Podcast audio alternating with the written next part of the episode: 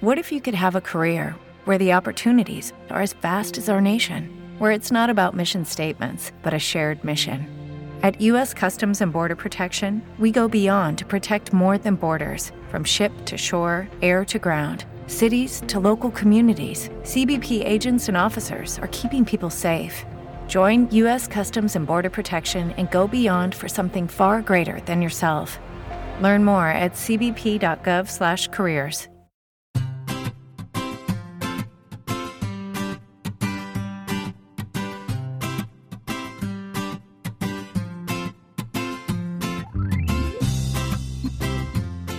Bienvenidos al capítulo 112 de Perspectiva, un podcast de Milcar FM donde analizamos cada semana todas las decisiones y estrategias de las empresas que nos rodean. Hoy explicaremos cómo dos empresas como Exilor y Luxotica acordaron fusionarse para controlar un negocio como el de las gafas de sol y lo poco que se oye hablar de ellas. Si eres de los que les gusta estar informados, no lo dudes, sube el volumen y acompáñame. Yo soy David Isasi y hoy es 5 de noviembre de 2018. ¡Comenzamos!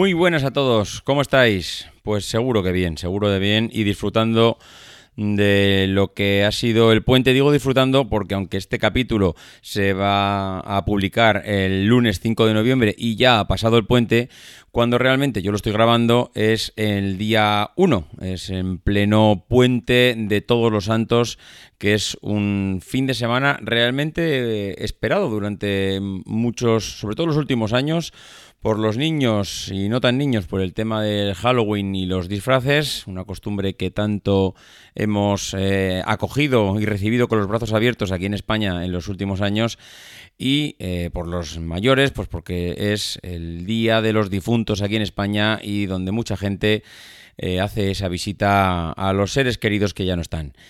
Eh, nosotros, pues eh, vamos a aprovechar para grabar otro episodio, otro capítulo de perspectiva, precisamente mm, de un tema que me lo propuso un oyente. Voy a bueno, voy a mantener el anonimato porque como está metido en el sector mm, eh, no quiero causarle problemas, pero que realmente pues es muy curioso conocer su punto de vista y bueno, su punto de vista y, y, al final nos ha desvelado algo que no conocíamos, y es que hay un sector como es el de la, de la óptica y el de las gafas de sol, que es un auténtico negocio, pero negocio de los, eh, de los buenos, ¿eh? eh es eh, realmente curioso conocer todos los intríngulis de las fusiones, las empresas, de dónde viene cada una.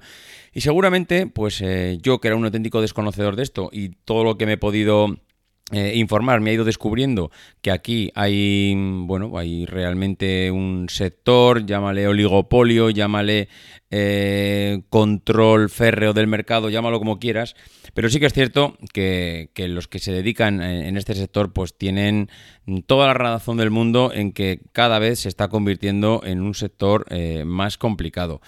La realidad es que eh, hay un par de marcas eh, que se fusionaron hace nada, hace muy poco. Comenzaron su fusión, yo creo que por lo que he podido ver, eh, hace apenas un año y que poco a poco ha ido recibiendo todos los beneplácitos y aprobaciones de todos los países de la Unión Europea o de la Comunidad Económica Europea y, bueno y demás organismos oficiales. Estas marcas son Exilor y Luxotica.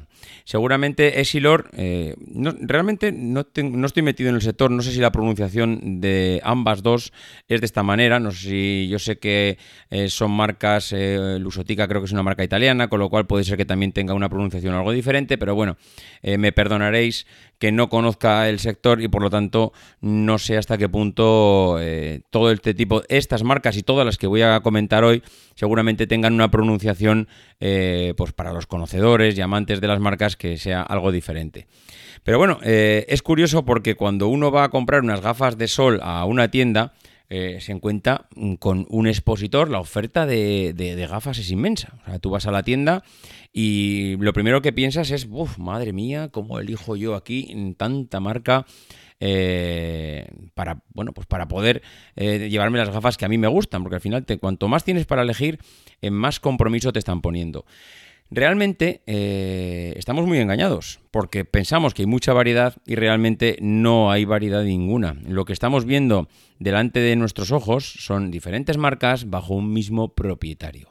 Y esto, al final, pues eh, acaba el dinero en manos, en, bueno, en manos no, en el bolsillo de las mismas personas, porque, por ejemplo, Ray-Ban, Oakley, eh, Prada, Chanel, Versace, todas estas marcas que digamos que posicionan o en función de cada una de ellas eh, una moda diferente, unos gustos diferentes, eh, un sector diferente, pues realmente son todas dueñas de, la misma empresa. Y, por empezar a poner un poquito de contexto en todo esto, la, marca italiana, Luxotica, que era una gran desconocida y es una gran desconocida para los consumidores, bueno, pues eh, según la revista Forbes, el 80% de las marcas de lujo en el mercado, de, mercado mundial de las gafas eh, que asciende a unos 28.000 millones de dólares, estaba controlado por esta eh, firma que, tenía su sede en Milán. ¿no? Luxotica no es solo propietario de Ray-Ban o de Oakley, sino que además eh, tenía la licencia para producir lentes de grandes eh, marcas en el mundo de la, de la moda, ¿no? Eh, hay eh, aparte de Luxotica, hay otras compañías como Safilo, eh, que hace marcas como Gucci, Dior, Hugo Boss, Carrera. También está Marchon, que produce Nike y Lacoste. Está Marcolin, que, que comprende las marcas de Montblanc, Guess y Diesel. Es decir, hay una cantidad de marcas que al final están conglomeradas, están concentradas en 3-4 empresas. La realidad del mercado, ¿qué es? Que el sector de las gafas de sol está muy concentrado en, pocos competidores.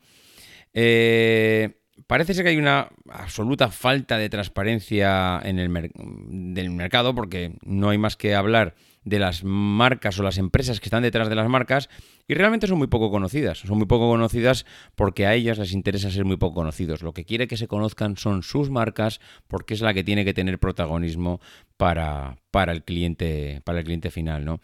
Eh, a diferencia del sector de, yo qué sé, el sector de los ordenadores, eh, los productos van mejorando, en los ordenadores van saliendo procesadores nuevos, más memoria, mejores pantallas, mayores resoluciones, etcétera. Pero en cambio las gafas de sol acá apenas tienen cambios tecnológicos y en cambio los precios van subiendo y subiendo y subiendo.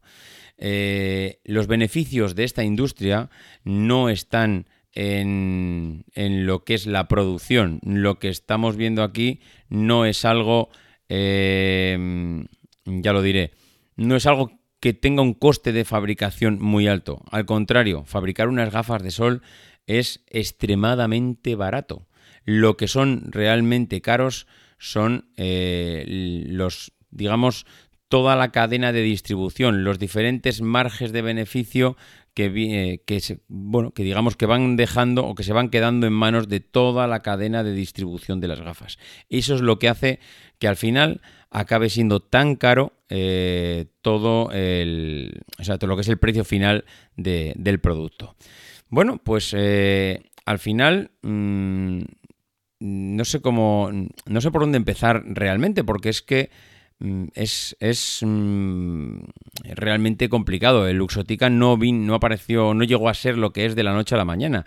Luxotica es una empresa que cuando adquirió Oakley, pues eh, una de las malas artes que utilizó para, digamos, convencer a, la, a Oakley para que se dejase comprar es que fue ahogando a su competidor hasta que lo terminó ahogando. Mm, dejó de exhibir todas las eh, gafas de Oakley en todos los canales de distribución que tenía Luxotica y eso es lo que hizo que al final, a base de dejar de vender, la, marca Oakley al final acabado, acabó de, vendiéndose a Luxotica pues, para poder seguir siendo rentable o para buscar una salida al negocio. Otras eh, marcas que también tienen un historial mm, curioso, pues eh, por ejemplo Ray-Ban. Ray-Ban, recordemos que es una gafa eh, muy asociada a los anuncios, a Tom Cruise. Tom Cruise ha llevado en, bueno, Ray-Ban en, multitud de ocasiones, casi siempre lo habéis podido ver asociado a esta gafa, pero esta gafa en el año 1999 eh, se vendía en gasolineras. En Estados Unidos se vendían las gafas Ray-Ban en las gasolineras. Casi, no voy a decir que era una gafa de usar y tirar, pero era una gafa que realmente tenía eh, era prácticamente desechable, la podías comprar por dos duros. Y en cambio hoy ray es una auténtica marca reconocida, porque ¿qué es lo que hizo la compañía cuando compró ray Pues una de las primeras cosas que hizo fue eh, lo mismo que hicieron con Oakley, es, oye, a ti Oakley te dejo de vender, dejo de vender tus gafas en tu canal de distribución y si te ahogo tu, el canal de ventas, evidentemente estás condenada a vender. Eh, Ray-Ban compro una marca que no vale un duro, ¿Qué es la primera medida que voy a hacer? Evidentemente voy a retirar las gafas de los 13.000 puntos de venta que, donde están distribuidas y que son 13.000 puntos de venta que no van asociados al nivel que yo le quiero dar a este, a este producto. Y lo que hizo es sacrificar en el corto plazo las ventas de un producto que acababa de comprar. ¿Para qué? Para volver a lanzarse al mercado más adelante con, eh, una, con un posicionamiento eh, que él, que era lo que realmente le quería dar a esta marca, y será un, posicionamiento medio alto, como al final ha acabado, acabado pasando. Bueno, pues eh, aumentó el precio de los productos, Ray-Ban, eh, perdón, no, Luxotica aumentó el precio de las, de las gafas Ray-Ban, y al final Ray-Ban fue recuperando ese glamour que, tanto, que tanto, digamos, necesitaba si quería realmente posicionarse en, esa parte, ¿no? Bueno, pues eh, poquito a poco, digamos que las eh, marcas han ido haciendo estos pequeños movimientos ah, para ir mm, aglutinando el sector en grandes competidores, ¿no? De hecho, el fabricante de lentes, Exilor, eh, que es propietario de la marca Barilus, alcanzó un acuerdo en un principio, que ahora están fusionadas, pero en principio alcanzó un acuerdo para hacerse con una participación del 62% de Luxotica y eh, digamos que poco a poco mm, empezar a, no sé cómo decirlo, a equilibrar un poquito los poderes, ¿no? Uno vendía las monturas, el otro vendía las lentes, se dieron cuenta que la manera que tenían de mejorar era eh, convertirse en, todo uno, digamos, controlar todo el, toda la distribución desde el principio hasta el final y vender la gafa completa. Y por eso al final salió esa fusión eh, que se ha denominado Exilor Lusotica pero que bueno, que llegaremos ahí un poquito, un poquito más adelante. Eh, desde la creación, en el año 61, Lusotica ha construido una cartera de marcas realmente, eh, bueno, si realmente lo miras, muy destacable, ¿no? Porque aparte de Ray-Ban y Oakley, mm, bueno, eh, tiene la licencia de muchas marcas internacionales de lujo y Esilor, por su parte, trabaja en, en, la parte de lentes, ha trabajado siempre con marcas muy reconocidas como Barilux, eh, Eisen, Crisal, Transitions. Entonces, bueno, el consejero delegado, el CEO de, de Esilor, eh, al final, pues bueno, este hombre yo creo que ha sido alguien muy inteligente porque ha conseguido unos beneficios espectaculares para la marca y, ahora mismo pues está presente en la, bueno, yo diría en el día a día de millones de consumidores. No es una compañía absoluto conocida. El CEO ha declarado eh, que, sus gafas, sus lentes, las utilizan más de 2.000 millones de personas en el mundo. Que muchas veces nos obsesionamos con eh, Facebook tiene no sé cuántos miles de millones de usuarios mensuales, WhatsApp lo utilizan mil millones de personas, pero realmente tenemos productos que machacan a, Facebook y WhatsApp, lo que pasa que son absolutamente opacos al usuario final. En los últimos 15 años, Exilor ha experimentado un crecimiento que, eh, vamos, que ha llevado a la clase media de Asia, a África y seguramente eh, África y Latinoamérica a tirar un poquito para arriba de esa clase media, porque mm, realmente son mercados emergentes, el mercado asiático, eh, africano, latinoamericano, y que desde luego pues eh, han ayudado a que estos mercados tiren un poquito para adelante porque realmente la marca los ha potenciado desde el punto de vista de fabricación y de distribución de, sus productos. Bueno, pues eh, este, este, hombre, el CEO de, el CEO de Exilor, se percató de que mm, si solo ofrecían las lentes, estaban renunciando a una parte mm, del mercado importante, que eran las monturas de lujo. Entonces, dice, oye, pues si podemos complementar nuestro producto, pues vamos a hacerlo. Si, sumamos las monturas a nuestras lentes, el producto que creamos es muy potente, como comentábamos antes, ¿no?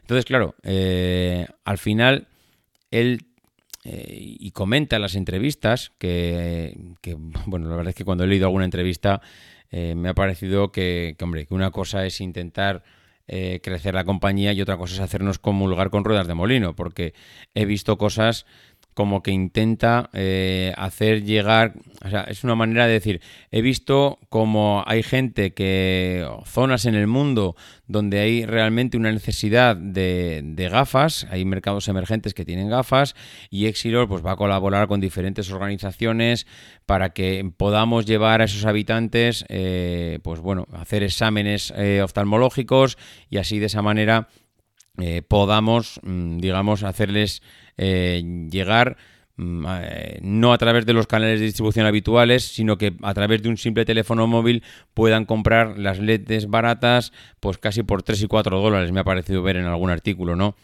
Dice, y que de esa manera iban a ayudar a más de 2.500 millones de personas con problemas de visión en el mundo que no se pueden permitir unas gafas. Hombre, a ver, siendo una empresa, yo entiendo que lo que tengas que hacer es ganar dinero, pero tampoco nos lo vistas de esta manera, que es que no lo estás vistiendo de una manera que, mm, vamos, poco más que eres una ONG. Evidentemente, si quieres llegar a 2.500 millones de personas en todo el mundo con problemas de visión, no es para solucionar los problemas de visión, que también, pero lo que quieres hacer es aumentar eh, tus redes de distribución y lo que quieres es llegar a cada vez más personas. De momento es con una lente muy barata, que tú dices que 3 y 4 dólares es el coste de la lente, pero claro, es que estamos hablando de lo que decíamos antes, que el coste de fabricación de las gafas es escandalosamente barato, que lo caro es distribuirlo y pasarlo por todo el canal, desde la fabricación hasta el usuario final. Con lo cual, estás ofreciendo un producto que realmente lo estás ofreciendo barato porque es barato. Él realmente, el CEO de Essilor, está apuntando hacia un mercado mm, que mm, da que pensar, da que pensar porque él está hablando de un futuro que lo mismo que salieron las Google Glass hace pues 3, 4 años o 5, no recuerdo exactamente el tiempo, y que eso se quedó en nada, él dice que sí que va a funcionar. Él habla de que el mercado de las gafas inteligentes está ahí y que ha venido para quedarse. Lo que pasa que él ve algo que realmente eh, yo diría que tiene toda la razón. Y es que nadie quiere ponerse en la cara, en la cabeza, algo que diga llevo gafas inteligentes. La gente lo que quiere es llevar tecnología, pero lo que quiere es que pase desapercibida. Si tú ves las Google Glass, poco menos que pareces Robocop cuando te pones las Google Glass. Y no es porque sean excesivamente aparatosas, pero realmente se nota que son unas gafas que llevan tecnología, que no aportan moda. Aportan mucha tecnología, pero no aportan moda. Y no nos engañemos, la gente lo que queremos, aparte de tecnología, es ir a la moda y gustarnos cuando nos miramos al espejo. Y este hombre dice que las gafas inteligentes serán realmente un éxito cuando pasen desapercibidas para la gente. Y para mí esa es la clave, y eso es verdad. Yo creo que eh, esto mm, que hizo Google de lanzar unas gafas al mercado hace cosa de cinco años y que tampoco éxito tuvo, no es porque eh, realmente el producto fuese malo.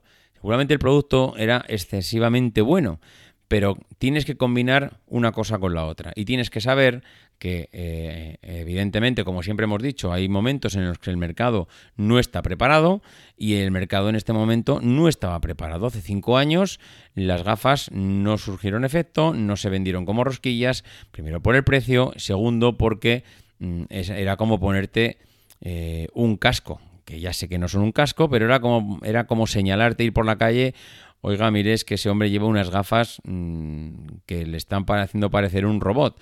Con lo cual, eh, no es el objetivo de una marca de moda. La marca de moda tiene que hacerte sentirte a gusto. Y si destacas sobre el resto de las personas, tienes que ver con algo que sea de forma positiva, no como algo negativo. Bueno, volviendo un poco al tema, eh, comentaremos que, esta fusión que han hecho las marcas Lusotica y Exilor han hecho que formen una compañía que tiene una capacidad de facturar de hasta 16.000 millones mm, de euros. La verdad es que, claro, cuando controlas tantísimas marcas debajo de ti, la potencia y el músculo que tiene tu empresa es excesivamente fuerte, ¿no? Eh, la verdad es que incluso durante la fusión de las dos empresas incorporaron a la estructura a Barberini, que es uno de los mayores fabricantes italianos de, gafas de sol y que además hizo, pues si ya de por sí iba a ser grande las dos empresas, pues, eh, pues esto todavía les iba a hacer más. Claro, si ahora giramos un poco hacia el pequeño comercio, hacia las ópticas de barrio, eh, hay, hay, bueno, hay gente que dice que esta, esta fusión pues va a traer consecuencias y que, nos va y que les va a obligar a hacer alineamientos y estrategias entre ellos para poder eh, seguir adelante. El mercado español es un mercado con un montón de grupos eh, y cadenas y que tiene, parece ser, claro, todo el mercado que van a tener que empezar a concentrarse y reorganizarse para unificar puntos de venta. Eh, las alianzas parece ser que estratégicamente es la única solución y que eh, a día de hoy si no eh, se producen estas estrategias, estas fusiones, competir con Luxótica y Exilor va a ser realmente muy, muy, muy complicado. Entonces, ahora mismo yo creo que Mm, con esta capacidad que tiene el sector óptico en España, que está muy saturado, que es muy competitivo, pero que el pastel se lo están repartiendo un puñado de grandes grupos, eh, claro, estamos hablando de que la cuota de mercado de los cinco primeros operadores ya supera el 50%. Eh, y si nos vamos a los 10 mayores en vez de a los 5 primeros, entre los 10 mayores se llevan el 70% de la cuota de mercado esta posición de dominio les está aportando unos márgenes bestiales. Eh, las ópticas que ya no entren dentro de los canales mm, o de las grandes cadenas, y si no estás debajo de unas grandes marcas, pues realmente eh, parece que estás condenado a perder cuota de mercado, con lo cual el sector te está empujando a concentrarte eh, cada vez más y cada vez más. Eh, el ritmo de incorporaciones, pues realmente está siendo muy alto. En menos de 10 años, eh, Opticalia ha logrado asociar a 602 establecimientos en España y se ha expandido a Portugal, donde ya cuenta con 220 tiendas. Esto os da una idea de la concentración que está habiendo en el sector en el mundo de la, de la óptica. Y al final, lo que están buscando cada vez más es afiliar a esos ópticos independientes que todavía están solos y que intentan sobrevivir de la mejor manera posible. Ellos ponen la marca, ponen la inversión de medios eh, y que es lo que realmente te puede hacer eh, competir y están consiguiendo que, poco a poco cada vez las gafas se les lleguen a un mercado mucho mayor y que aquella persona que antes no usaba gafas la empiece a usar cada vez más. General Óptica, por ejemplo, opera con un modelo de negocio similar al de las eh, centrales de compras, con un cerca de también 200 asociados, 600 puntos de venta, eh, un sistema muy similar también al de la franquicia. Los socios que cuentan con la gestión independiente tienen el apoyo de la matriz, con marketing, con publicidad, con formación. Mientras tanto, por ejemplo, Multiópticas eh, tiene otra, eh, otra estrategia porque está virando hacia un modelo de negocio multicanal. Eh, tiene muchísima experiencia y creen que, por ejemplo, lanzarse al multicanal con un lanzamiento en el e-commerce, pues puede llegarles a más consumidores y alcanzar un número de ventas mayores. no sé. Mm, mm, a ver, alguna marca más que se me ocurra de las que he podido ver. Eh, por ejemplo, Vision Lab eh, tiene 131 tiendas. Este hombre, eh, el director, el CEO del director general de, Vision Lab, decían que abrir nuevos mercados en el exterior está muy bien, pero tienen que conseguir abrir más, tiendas y conseguir, a, digamos, no abrir, mm, captar más tiendas, más ópticas a su, a su red. bueno, parece ser que mm, la crisis ha afectado mucho al sector y que parece que desde hace dos, tres años están empezando a remontar el vuelo y eso es lo que les está haciendo empezar otra vez a intentar captar y captar cada vez más, más distribuidores. Eh, no sé, mm, Hawkers. Hawkers es una marca que no tiene nada que ver con lo que, con lo que tenemos ahora. Hawkers eh, es una empresa que ya hicimos un programa especial para ellos en el que mm, ya hablamos que mm, al final era una se lanzó un mercado en el que era complicado si no estabas muy bien posicionado los canales de distribución, como acabamos de decir, pero lo que hicieron es utilizar la estrategia de es un producto barato, mm, donde los márgenes son bestiales, si yo consigo fabricarlo y consigo distribuirlo, eliminamos toda la distribución por medio. Claro, eso les requirió una cantidad de campaña de marketing en redes sociales y publicidad realmente bestial. Han ido un poco eh, por un camino paralelo al de los demás. Pero claro, eso les ha hecho llegar a donde les ha hecho llegar y ahora están pasando las dificultades que están pasando porque realmente para seguir vendiendo sin canales eh, de distribución, eh, bueno, no voy a decir sin canales, pero sin vender fuera del mercado tradicional es realmente muy, muy, muy complicado si tienes que vender volumen. Bueno, pues eh, la verdad es que ya veis cómo está el mercado de las gafas. Es un mercado realmente que el mercado de las gafas de sol está muy, muy, muy concentrado. Cada vez tiende más a concentrarse. Y yo lo que quería terminar con esto es con el mensaje de el óptico, esta persona que me, bueno, me pidió investigar un poquito en cómo estaba el mercado eh, de óptico en España, el mercado de las gafas de sol, cómo había evolucionado en los últimos años y me mandó un mensaje que es el que me ha hecho arrancar todo este, eh, digamos, todo, todo este capítulo del podcast. Y me gustaría leeros eh, su correo, porque seguramente de las palabras de un profesional vais a sacar más conclusiones de todo lo que yo haya podido decir hasta ahora sobre el sector. Yo creo que es realmente interesante escuchar su punto de vista y escuchar eh, cómo, eh, cómo, dónde están quedando ellos como ópticos de barrio, como ópticos. Cuando digo ópticos de barrio me refiero pues, a pequeñas ópticas, pequeñas tiendas modestas, pero que siguen dando la batalla en el día a día a las grandes marcas. Este es el correo que me, que me envió.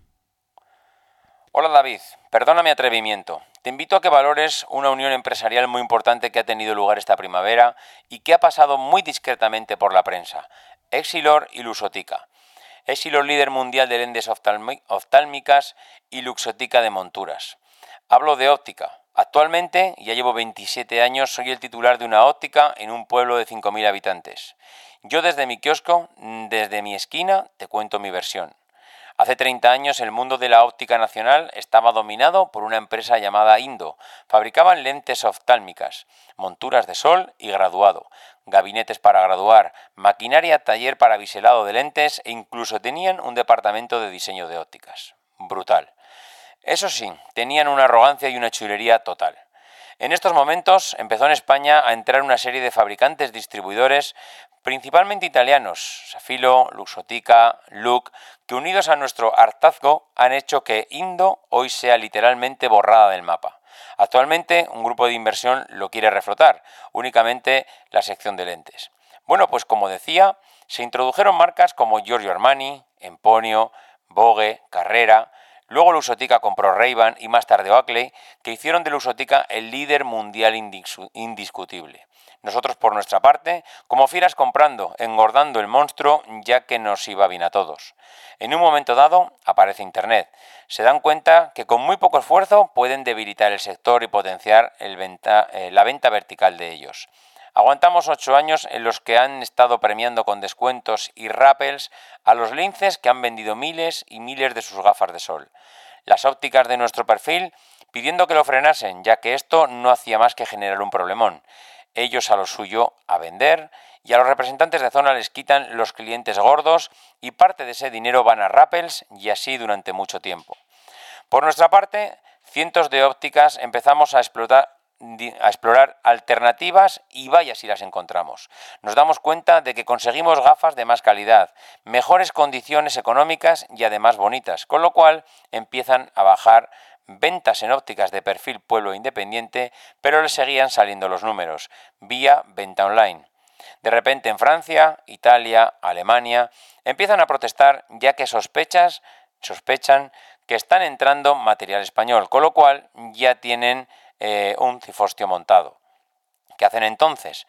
Además ya saben que tienen todo el sector encabronado y sabedores que su distribución clásica ha bajado un 45%, exploran la vía de la venta física eh, y abren los Planet y nos mienten asegurando que solo quieren recuperar el orden y prestigio perdido.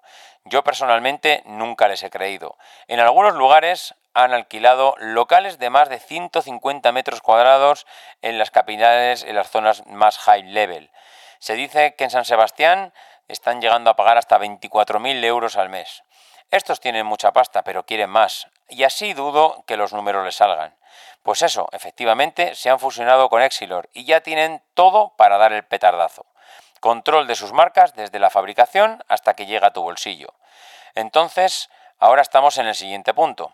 A los que venden por internet les han quitado los rappels. Si pillan 100 de sol, tienen que pillar 50 de graduado. Y además, en la ray han introducido un chip para hacer la trazabilidad del producto. Además, para la venta online, registro y pago por adelantado. Infinidad de ópticas pasan de Exilor y Ursotica. Ahora mismo lo que hace mantener un poco del equilibrio es que cada óptica debe tener un óptico colegiado a tiempo total. ¿Qué pasará de aquí a unos años? De verdad que el tema está súper interesante. Perdón por la brasa, pero este es un tema que me tiene completamente intrigado. Ah, casi se me pasa. Hace muy pocas fechas ha tenido lugar otro movimiento aún más discreto. Amplifon ha comprado GAES. Bueno, pues este es el correo que recibí de esta persona. Me pareció súper interesante dedicarle un capítulo a este mundo de la óptica, de las gafas de sol, de la concentración del sector, de cómo estamos igual tan confundidos y engañados pensando que hay una grandísima competencia en el sector cuando realmente lo que estamos viendo son marcas y hay muy pocas empresas que están acaparando todo el sector, que están conglomerando y aglutinando y adquiriendo todas esas pequeñas tiendas para intentar entre todos, eh, entre todas, perdón, que cada vez la competencia sea menor. Bueno, pues por mi parte, nada más. Esto ha sido el capítulo de esta semana.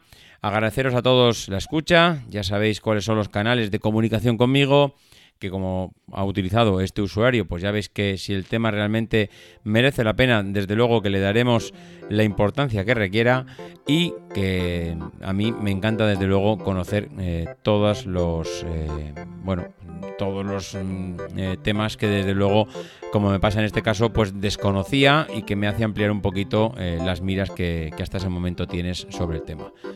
Por mi parte nada más, ya sabéis, davidisasi.mac.com, arroba en el grupo de Telegram también podéis encontrarnos y que no dejéis de intentar ser uno de esos locos que hace lo imposible por cambiar el mundo.